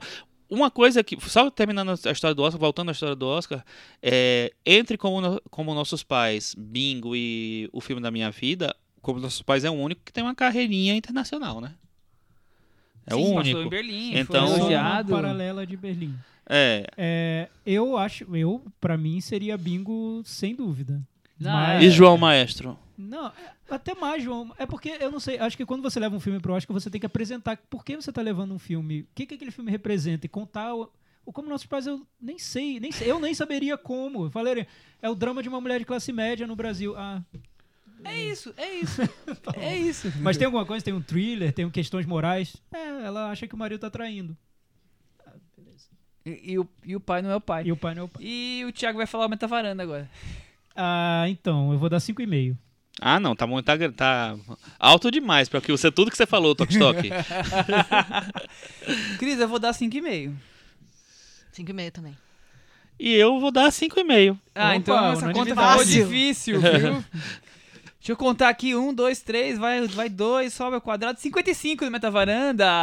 Também tá 55 pendurado. Não, só, e só pra deixar claro que a, a minha nota é reflexo do fato de que tem coisas de filmes que eu. No, no filme que eu gosto, mas eu apontei que eu não gosto, porque eu tô vendo que tá criando um clima de unanimidade nesse filme que tá beirando a loucura, né? Porque não é tudo isso, né, Ah, gente? não, o filme é, o, o Chico usou uma palavra no começo e eu concordo, é irregular. Eu acho que ele é muito irregular em todas as questões que ele quer trabalhar. Olha, eu Desde diria, que é, um- eu diria que é um filme pequeno, bem intencionado, simpático, eficiente, pequeno. Muito bem, o Chico pequeno. Segredo. Ah, E já que nós estamos falando de pequeno, vamos falar de um negócio pequeno agora, né? Pequeno? Mudamos de assunto. Só para intelectuais. Agora um negócio agora- agora pequeno, quem não é para um público intelectual- seleto de Quem não é intelectual, intelectuais. saia da varanda. Por favor, volte para as recomendações daqui a pouco, daqui sei lá quantas horas. Porque nós vamos falar de David Lynch, Chico Firma. ah bem que O- tinha ele no título, né? Ele tá falando título não é ah, à toa. Ah, E entendi. Twin Peaks, que finalmente, para a tristeza de muitos, alegria de poucos, acabou a terceira temporada, foi exibido ontem à noite nos Estados Unidos, hoje de madrugada caiu aqui no, no stream Nossa, bicho, brasileiro. ainda bem, eu não aguentava mais ver aquele negócio não entender nada. Ainda bem que acabou, né? Ainda bem que acabou. Tô brincando. O Thiago já tá falando que era hater. E o Chico era fã ou era hater? Eu acho que o Thiago tá com ligado no hater hoje. Não pode. Você achou. Agora é o seguinte, Thiago, É, vamos fazer. Deixa eu só deixa eu- relembrar. Nós falamos Ah. sobre Twin Peaks, as duas primeiras temporadas e o- os primeiros dois episódios. Nosso número 75 episódio. Ah, foi os- os primeiros dois? É, É, a gente fa- os falou quatro. que foi, seria de uma vez só os dois. Entendi. E agora nós vamos retomar a conversa com tudo que ficou da temporada, o que tem de diferente, de novo, de maluco, de convencional, A opiniões. gente vai discutir 16 episódios, é vai ser por ordem Você cronológica. pode discutir os 16, os dois, os antigos, os, os filmes que foram lançados no meio, tá tudo liberado, os spoilers. Quem estiver ouvindo, tome seus cuidados. Antes de tudo, eu gostaria de falar que o, o David Lynch é conhecido porque ele gosta de fazer os móveis dos filmes dele, dos fim. E esses móveis estão, estarão em breve na nova coleção da Tok Stock. então, Cara, então. Passa é, lá. É bem diferente. Consigo, Principalmente aquele que tem um coração falando, eu não que consigo ver, ver Talk Stock ali. Na- é porque você não foi na Tok Stock do Black Lodge, tá? Não é, meio, não é muito clean, muito limpinho? Ai, ai, vamos lá. Então, e aí? 16 semanas Por depois... onde a gente começa? não- Como, como começar essa conversa? Mas vamos começar assim. Gostou? Gostei. Adorou? Acho que sim. Quase adorei. Quase adorou. Chorou ontem quando eu tava assistindo? Não, eu já- eu chorei em alguns outros momentos da série, mas não ontem. Ontem não.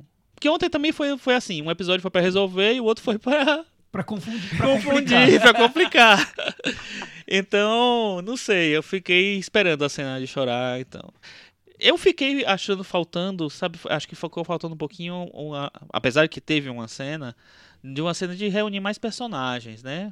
No final... Você queria aquela coisa tipo novela da Globo do É, último capítulo, que tinha o elenco exatamente. todo. Episódio 17, Não. até os 30, prime- os 30 É. primeiros minutos iniciais, Não, ele um- resolveu. Tem uma cena na delegacia que o Tem, junta quase todo todos mundo. ali, Não, né? to- Tô todos da brincando, delegacia. é, é. É. Mas depois ele vai e segue rumo ao o inferno. ao infinito. Ao fantástico enigma. mundo de Bob É Lynch, Não, né? é porque se ele fosse reunir todo mundo que ele botou nessa série, não ia ser nem novela da Globo, ia ser a vinheta de fim de ano, né? Cantando todo mundo. Hoje é um novo dia de novo tempo. Não ia né? caber. Um sonho, um pesadelo. Exatamente. Dá pra mudar o título? Pois é. E aí, vou... Mas então, é, a Vamos gente, desenvolver no, isso. No primeiro episódio que a gente comentou sobre David Lynch e Twin Peaks, eu, eu falei até, eu tava falando com o Chico, que eu preferia esperar a série terminar pra falar sobre ela, porque eu sentia que comentar qualquer coisa durante a série seria... Precipitado, no mínimo? É, dar A gente não sabia o que tava um tiro vindo, no né? escuro, totalmente, E a literalmente. gente viu e não continua sem saber o que É, tá então, vendo. mas agora terminou. É, O final eu achei muito bom. Achei maravilhoso. Era o filme do David Lynch que eu tava esperando há muito tempo e foi pra mim até surpreendente mesmo, porque eu já tava acostumado com a série. Imagina, eu vejo, via toda semana, acompanhava assim que saía, eu via. Então já aqueles personagens já, já estava, eu já tava me familiarizando com eles é, novamente, com os novos personagens e tudo. O ritmo da série que é bem diferente, mais lento. Mas o episódio final eu achei que é como se fosse um mini filme ali. É, e dialoga muito com o cinema que o David Lynch fez a partir do Estrada Perdida, depois Cidade dos Sonhos e Land Empire. Tem muito de, de, de Estrada Perdida. Tem acho que uns- Nossa, total. Eu falei, uns será que tem 12 stock shot do Estrada estrada, Perdida é. aqui? Deve Se ser. brincar, tem. E, e é muito, muito legal, assim, um- uma série com 18 episódios. No 18 ele vai ficar 15 minutos mais ou menos andando na estrada sem rumo e sem nada acontecendo. Enfim, David Lynch.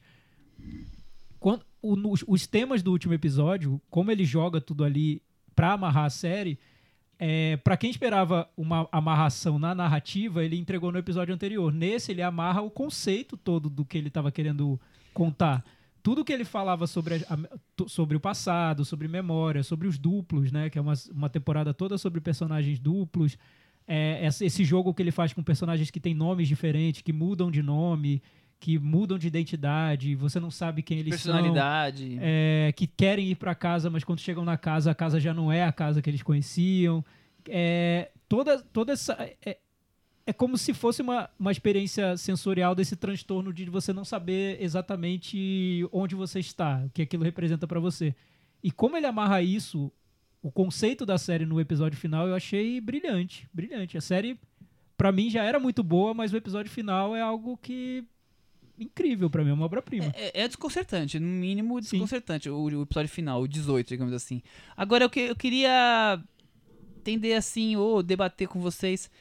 Os dois primeiras temporadas, não vou ficar falando, que nós já falamos bastante disso no 75, mas tinha características. O, o folhetim, as inovações que, que, que tiveram de ser a primeira série que contava a história com sequência e tudo mais. O que, que fica de marcante nesse, nessa nova temporada de Twin Peaks? Porque não é, é os, são os mesmos personagens, tem muita coisa igual, mas tem, uma- tem coisas narrativas muito diferentes do que nós tínhamos visto nos, nos, nos Não, antigos. absolutamente diferente. Então, O que eu acho que é mais, mais genial em tudo é o seguinte, assim, o David Lynch é um. É, e é assim, é o David Lynch. Então, a gente não ia esperar que o David Lynch, sei lá quantos anos, 25 anos depois, fosse fazer a mesma 24 coisa horas. que ele fez há 25 anos, né? Não, não, não dá pra esperar isso. É, e quando ele fez Twin Peaks, ele realmente ele, ele tava numa fase intermediária da carreira dele. Ele tinha feito os filmes mais convencionais, vamos dizer assim, se é que dá pra chamar é, Veludo Azul e Coração, De Selva- dá, é, né? Coração selvagem. Selvagem de convencionais. Mas é, é, era, um, era um David Lynch mais intermediário, mais pé no chão, tinha mais história, historinha para contar, entendeu? É, e depois, como o Thiago falou, ele, ele fez os filmes, vamos dizer, mais autorais dele. E são os filmes que, mais ou menos, que eles, que eles entraram para a história com os filmes do David Lynch, né? Que é A Estrada Perdida, que é o Mulholland Drive e que é o Inland Empire. Eu acho que Twin Peaks é o resultado daquela Twin Peaks dos anos 90 misturado com o que o David Lynch fez depois. Então tem a, a, essa coisa do onírico levado até o último último é, grau, grau possível. né? Tem essa, essa história da, de embarcar completamente em é, numa narrativa sensorial e, e, sei lá, não uma narrativa não narrativa, vamos dizer assim, né? Com todos os elementos gráficos e, e metafísicos que você puder imaginar. É, eu acho que ele equilibrou durante a série inteira essa coisa de contar a história e de se desafiar visualmente e, na, narrativamente, criar é, episódios como o episódio 8, que eu acho que foi o episódio mais marcante da série, porque é um episódio que é, é completamente experimental. Né? Para mim é um. Se lançasse no cinema eu ia ver. Pra mim é o melhor é, da série. É, acho Não, incrível. Mim, eu, eu, eu adoro. Pra mim o último é o melhor e depois o 8. Mas o último Sei, eu vou rever até, porque foi um impacto que eu não tava, eu não tava esperando, sinceramente, que ele fosse levar a até, série para esse nível. Até porque como chega, como termina o 17, você não espera que, que ele vai mudar a é, estrutura é, narrativa, não, é porque, né? É porque o, isso o que o Chico falou, eu, eu, concordo. O Lynch mudou muito desde o primeiro Twin Peaks. O cinema dele mudou, as experiências pessoais dele com meditação transcendental, tudo isso mudou. Ele veio para o Brasil lançar um livro sobre meditação transcendental. Então, essa questão do eu, de você se livrar do eu, é da meditação transcendental. E tá no novo Twin Peaks. Você, o que é o eu de cada personagem? Você não sabe, eles mudam de nome, eles têm duplos. Você não sabe quem é quem. Tempo, sabe de onde eles vêm, tempo, quem, né? quem decide o quê, onde eles estão, que ano é esse, é futuro ou é passado. Você não sabe. Enfim. É, e o que eu noto no novo Twin Peaks é que é uma série que também coloca muito a, as primeiras temporadas numa em questão, elas problematizam as primeiras temporadas. É como se o David Lynch de hoje estivesse retomando aquele universo, mas com o olhar dele muito novo, não um olhar que já datou. Então acho que muitos fãs esperavam o Lynch voltando o Lynch daquela época voltando. E o que ele quer dizer com a série, e o último episódio acho que deixa isso muito claro, é que não tem como voltar. Mesmo que você continue sendo chamado de Laura Palmer, você é outra pessoa. Porque o tempo passou.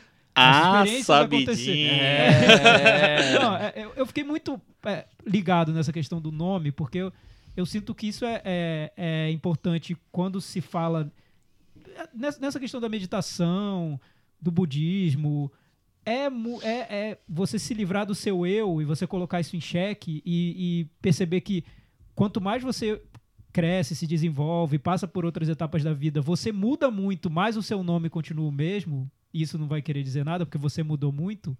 É, eu sinto que o Lynch tá, tá querendo comunicar uma mudança nele, no cinema dele, na maneira como ele vê Twin Peaks, como ele vê as primeiras temporadas e como ele veria isso hoje. Eu noto essas diferenças no, na série também. Mas enfim, uma é, análise minha. Mas bem, eu acho que, que, essa terceira temporada ela tem essa capacidade de dialogar completamente diferente para cada um. Sim. Por, por, é por tantas tem... questões que o David Lynch coloca e de maneira não clara. Diferente do filme que nós acabamos de comentar, não tem nada ali didático, explícito. É tudo como você está enxergando e pouco importa se você entendeu ou não entendeu a linha narrativa da história, porque é, é o menos importante. Não, o mais importante é tudo isso, essa questão do eu, do metafísico, é. da coisa do que você sente, o quase fantasmagórico, da coisa dos sonhos, do onírico, e, tudo e, ali E aí misturado. entra também o Lynch artista plástico, né? Que tá nesse documentário tá presente, que tá estreando essa semana, mais, o David Lynch, A Vida de um Artista, que é sobre as, as experiências dele com artes plásticas. Quando você assiste a esse documentário, você percebe que o novo Twin Peaks é como se ele tivesse levado uma instala instalação nova dele para dentro do set para integrar isso a é um é um museu em série de é, TV tá tudo é, ali junto misturado uma né? coisa que eu acho que a gente tem que, tem que inclusive agradecer ao Showtime é o seguinte assim você imagina o, o Twin Peaks original foi feito numa emissora de TV aberta que tinha uma preocupação imensa com a audiência é, que exigiu que, que a segunda temporada fosse prolongada justamente porque estava dando audiência é bem- então o negócio estava, enfim, atraindo os espectadores. Então tinham. E, e teve uma hora que o David Lynch meio que deixou pra lá, e aí rolou várias vezes e, e foi só assumir de novo a série no finalzinho. Então, agora é uma situação completamente diferente. Primeiro que a gente não tem mais a, a TV aberta como a gente tinha naquela época. Segundo que é emiss- numa- num canal fechado. É, terceiro que ele fez os episódios todos, dirigiu os episódios antes e, o- e o, o canal falou pra eles, ó, faz o que você quiser. Não tem essa de Então- tipo, a audiência tá crescendo, diminuindo. Exatamente. Dá destaque pra mais personagem ou, ou aquele outro. E fora isso, combinado com, tipo assim, é, é o David Lynch de 25 anos depois, de 25 anos de filmes e de experiências, etc. depois. Então, é um produto completamente único. Sabe? Enquanto, enquanto obra, é um negócio completamente único, porque ele teve uma liberdade completa, artística e, enfim, lou e- Louquística. louquística, né? Ele fez o que ele quis.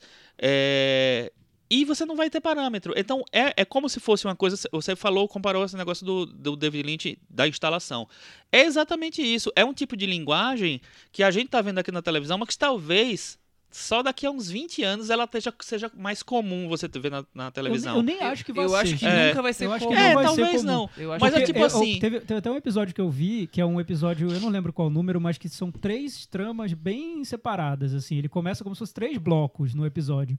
Aí eu tava até comentando com o Michel, eu falei, imagina, ele podia ter separado ali uma sala no Tate Modern, exibido cada uma dessas tramas numa tela e convidado a pessoa a entrar num ambiente de imersão. não, é isso. exatamente Podia ter assim. sido uma instalação. O que ele faz é como a- aquela videoarte que se fazia nos Exato, anos eu 80, acho, que era completamente af- é, é, a- além, a- é, sei lá, era um outro nível do que, do que se fazia no cinema. É um negócio de experimentação, sabe? De, eu acho que tem umas, umas coisas um pouco mais, é, sei lá, mais bobas até, mas assim, tem mais um nível de, exper- de experimentação mas é uma narrativa absurdo. Até boba, né? Não, então, e, é, e faz parte do que ele queria, quer Eu queria fazer. até fazer essa pergunta que fizeram muito agora e eu já vi em mais de um lugar. É, o David Lynch falou, falou que fez essa temporada como um filme de- em 18 partes e ela está sendo dividida, ela foi dividida em 18 partes na televisão. É, muita gente comprou é, esse discurso do David Lynch, até porque ele fala muito pouco sobre os filmes, as séries dele, e ele falou, então a gente vai aceitar. Mas me surpreendeu muito o fato de que eu acho que cada episódio tem uma identidade. Eu não notei como um filme Também picotado. Eu notei cada episódio com uma identidade muito forte. Não, como tem se algo- tivesse início, meio e É, fim. e tem alguns que têm uma identidade muito maior, né? Sim, Tipo, tem- deve, deve- deve ter uns, sei lá, uns quatro episódios ou cinco que são, se você lançasse no cinema, tudo bem. Sim, É, eu e, mas- e- eles dialogam e também não. Exatamente, dialogam entre eles, mas também não dialogam, né? Quer dizer, você Sim, consegue ver é. como uma Tem- coisa tem que tem solta. tons totalmente diferentes. Tem um que começa como se fosse uma comédia romântica, com uma trilha super romântica do casal de velhinhos. Você fala, gente, é Twin Peaks? Aí volta e vira um outro tom, outros são mais sombrios. Enfim, é que eu li comentários hoje de pessoas falando, nossa, te- teria sido tão bom se ele tivesse conseguido exibir no cinema pra gente ter a experiência integral de ver. Eu não sei se a ideia era cinema também. Ou se era televisão. Acho que ele tá numa linha ali intermediária. Então, Que, assista. é, que é muito acho que é uma- fora de classificação. Uma obra né? visual, É. uma audiovisual. Mas feita pra tele, televisão, pra ser exibida em episódios. eu acho. É, eu, não- eu, eu acho assim. O David Lynch não é nenhum bobinho, né? Sim. Enfim, então assim, é isso que eu tenho, é isso que eu vou fazer. Assim, pô, deram 18 episódios pra ele de uma hora de duração. Entendeu? E então, ele tem, que- tem que se adaptar de alguma maneira ao, ao formato do jeito dele, né? Por então, assim, exemplo, o jeito dele como- não é o jeito de qualquer outro diretor, né? Mas, por exemplo, Chico, é, tem recursos que ele usa que são totalmente. eh, são recursos de seriado dos mais clássicos. Por exemplo, você ter uma cena musical em cada episódio. Aham. Se o- fosse um, um produto audiovisual pensado para ser consumido de uma vez só, não teria essa marcação de episódio. A cada episódio tem uma sequência musical. Então isso é muito de série, né? De programa de E o TV. 17 termina com a Julie Cruz. Oh. É, então eu acho curioso como ele oscila, ele vai do cinema mais experimental, vai de uma instalação até uma série de TV sitcom. Mais Total, banal, né? Doug em vários momentos sitcom. ali, é. Não, de- Doug de e, a e o casal lá da, da delegacia também, né? Que já era a sitcom da sitcom do, Também do Twin o, Peaks, o né? pessoal do cassino, quer dizer, tem várias É. coisas, situações de sitcom Não, eu se acho. repetindo. Imagina, ele tinha que continuar a série de alguma inclusive. maneira. Ele tinha que continuar a série, então ele tinha que revoltar para aqueles personagens. As, as pessoas iam querer isso mesmo. Só que ele não é mais aquele diretor e ele tinha muitas ambições que agora Passou- ele consegue resolver. Passou, ele já E construiu fora outras isso, coisas, tem é. outra coisa, né? Ele passou 11 anos sem conseguir fazer um filme. Ele fez vários curtinhas nesse, nesse, nesse período. Mas são 11 anos desde o do Império dos Sonhos. Então, é assim, imagina a quantidade de ideias que aquela cabecinha estava tendo nesse período, entendeu? Pô, eu, eu achei incrível como, como tinha ideias ali. Porque Aham. como, quando eu comecei a ver essa temporada, eu até comentei aqui no podcast que eu falei, me lembra muito obra de cineasta, obra tardia, de cineasta que já tá mais velho e que você vê a genialidade dele toda lá, mas as ideias já, já são. Ele já tá mais revendo ideias antigas do que partindo para algo novo. E realmente no Twin Peaks dessa temporada, eu fico com a sensação de que ele tá revendo a carreira inteira dele.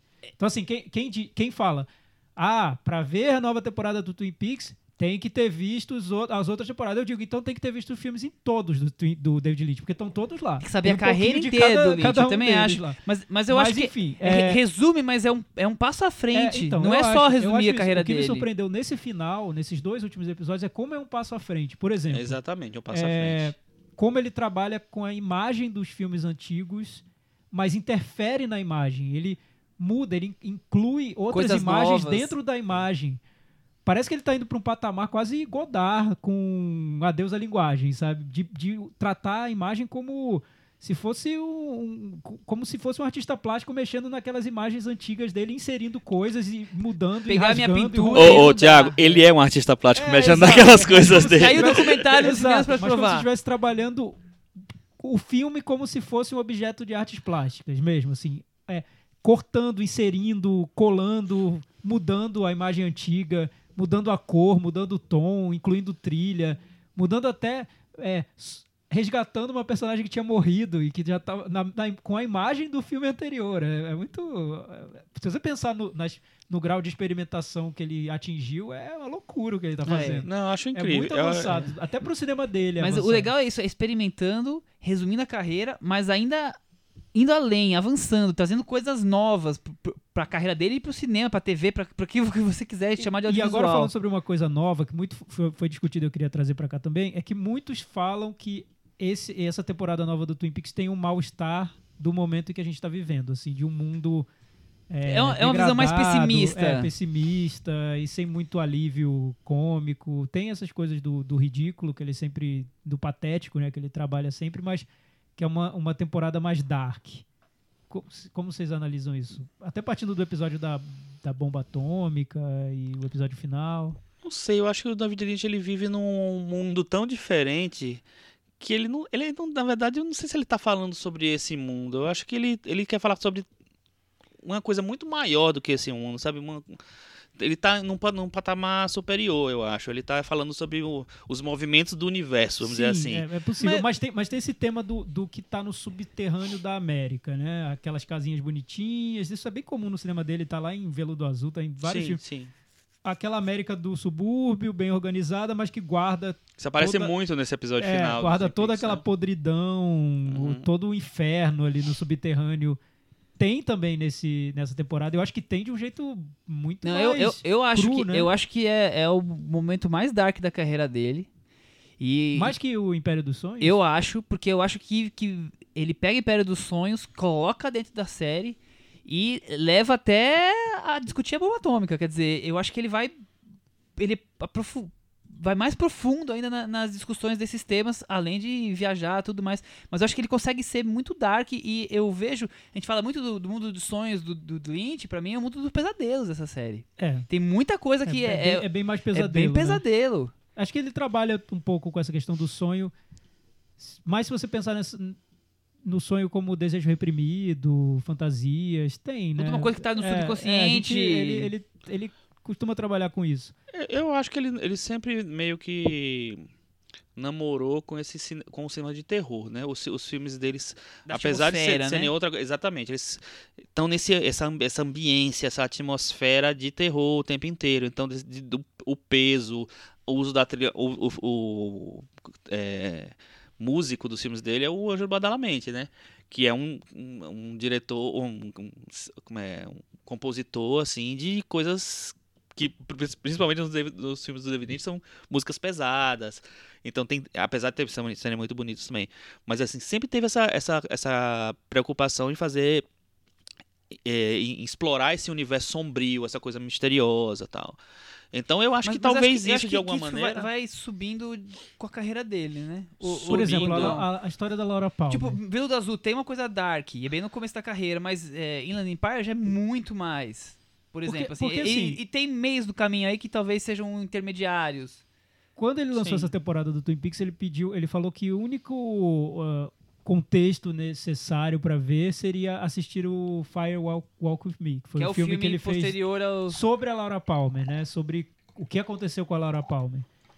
E você nota que esse fantasma da Laura Palmer tá nessa temporada novamente. Ela tá pairando, principalmente nesse finalzinho. Ela volta e ocupa todo o desfecho da série. Eu pensei até que ela seria um pouco deixada de lado, mas.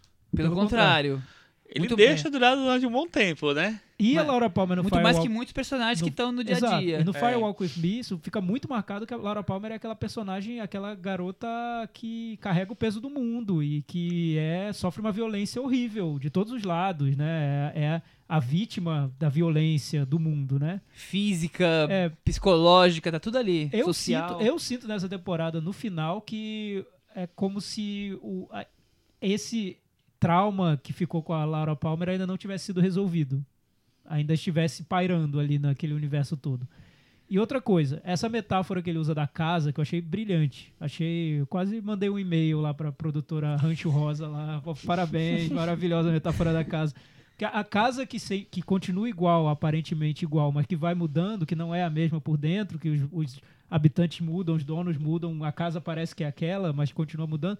É uma metáfora que vale pra série, que vale pra carreira do David Lynch.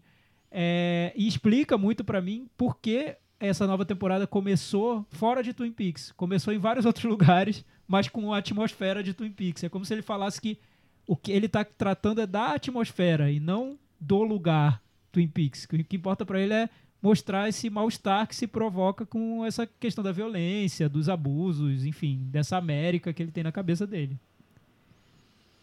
Foi o que eu interpretei. Muito bem. Só eu- sei que foi assim. Fiquei sem palavras agora depois de toda essa, interpretação de Thiago Faria.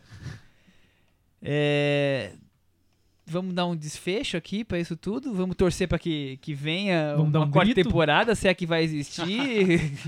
Ah, uma coisa que eu ia falar, esqueci.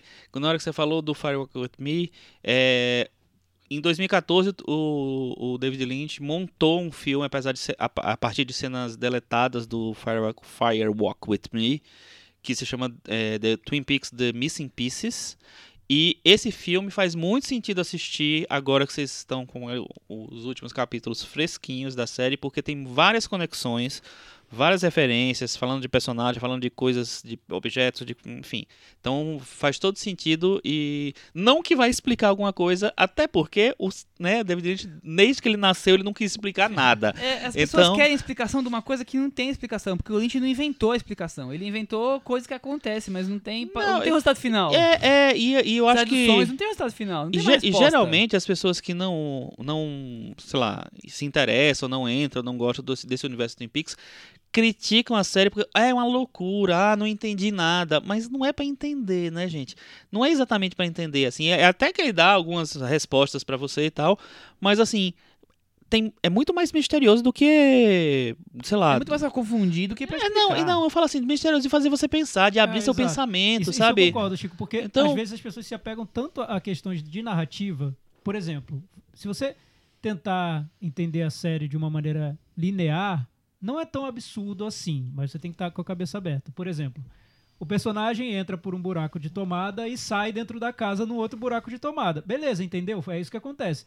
Mas muitas pessoas vão ficar se apegando a esse fato de que como assim um personagem entrou por Da um buraco de uma tomada. Aí, se você se apegar a esse tipo de coisa, a série não vai fazer sentido. É, aqui. exatamente. E aí, O por interessante isso. é saber por que ele tá mostrando essa transformação no personagem. Por que tem o duplo do personagem? O que, que isso representa? O que, É. que ele quer dizer com Não, e isso? o que ele tá refletindo O que sobre? significa ele, ele passar de um buraco de tomada pro outro lado, sabe? O que é que. Enfim.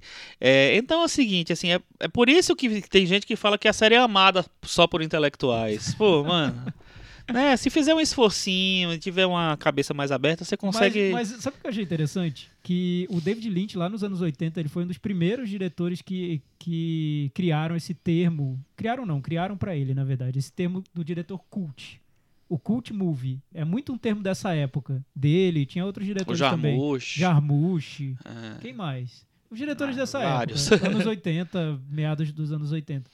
Eu acho Os interessante irmãos que ele, Coen. os irmãos Coen, ele fez uma série que é legítimo cult no, no- na forma como o termo era usado naquela época. É muito série cult a nova temporada do David Lynch. Por quê? Porque ela tem um grupo de fãs muito fiéis e muito apaixonados pela série. O grupo de fãs não é muito grande. Mas eles fazem um barulho. Eles fazem um barulho e eles possivelmente vão se- serão os futuros criadores de séries. Então, é possível que essa temporada influencie muito, sim, porque são pessoas que têm essa- esse interesse por pelo audiovisual e que estão se, se deslumbrando pelo Twin Peaks. É mais ou menos como uma banda como, não sei, o Velvet Underground ou Pixies, que tem um culto, mas um culto de pessoas altamente qualificadas para disseminar Então você tá influência. afirmando Eu acho que é sim. amada por intelectuais mesmo. Não intelectuais, é porque eu não usaria o termo intelectuais. Eu usaria Ah. o termo de pessoas que, que se instigam por esse por, por esse tipo de, de, de cinema, por esse tipo de audiovisual do- mais criativo, com possibilidades diferentes de narrativa e que eu acho que essas pessoas que vão se tornar criadores, porque não é possível que pessoas totalmente desanimadas com o audiovisual se tornem criadores. Eu tenho fé que não. Vamos- Vamos ver o que vai acontecer. Mas eu acho que o Twin Peaks vai influenciar muito. Acho que vai ser muito influente para um grupo pequeno de pessoas. Ele é, ele é, ele é até. Eu acho que não é tão pequeno assim, não. Olha, a audiência nos Estados Unidos, 2 milhões de pessoas. Incluindo streams e tudo mais. Não, então, porque É. aí você inclui- pequeno. é, e você O inclui primeiro Twin streaming, Peaks fez né? 34 milhões É, é. semanalmente. Sim, É um gente, mas pouco bem vocês têm que pensar que era numa TV aberta, só existiam as TVs abertas, Sim. sei lá. É, enfim, é diferente o, o- Mas, a mas também tem que medição. pensar que naquela época só podia ver naquele horário. Agora você pode ver o horário que você for. E a somatória total é 2 milhões. Então, mas aí, sim, sim, você pode ser no horário que você for. Então, tem, tem gente que eu Que vi hoje no Facebook ainda. co- começou a ver o primeiro episódio agora. É, pode Entendeu? ser, pode ser. É, Mas não é. vai chegar nos 34 É, milhões dentro dos Estados Unidos. Eu não é um Mas público não dá pra seleto. você comparar. Mas Não. não dá pra você Você- comparar. você- mas falando sobre questão intelectual, a, Ah. acho que a pergunta que tá pairando aqui é: é uma série elitista? Eu acho que sim. O que é que você entende por elitista? Não, de separar, o- de já ter uma segregação do público dela, de, de saída, eu acho que tem. Mas- Eu acho que não é pra todo mundo. Gente, mas o que é uma série elitista? Não, Chico, é porque você talvez É- esteja é- se apegando demais ao, É, ao é, uso a da palavra. A elite não é elite É, não é elite- financeira. Eu sei, elite eu é o- entendi, é um eu grupo de entendi. pessoas que se interessariam por aquilo. Gente, ah, não sei, né, mano. Não- eu não acho que é elitista. Eu acho assim que ele interessa menos porque é, sei lá, é o, é o tipo de narrativa que, que interessa menos, talvez, interessa a menos pessoas, não sei. É o tipo de, experimentação que É interessa menos acessível? pessoas. Depende, Não é gente. Quando- Eu não acho que seja acessível. gente, quando a gente começou a assistir David Lynch, era acessível pra gente? Quando- sabe? Assistir a primeira vez é, Veludo Azul, pirou minha cabeça. Fiquei louco, não entendia nada. Quando eu assisti primeiro Twin, Twin Peaks também. Em tudo, inclusive quando eu revi, eu revi esse ano toda a, a série, é, muitas coisas fizeram muito mais sentido pra mim hoje, sabe?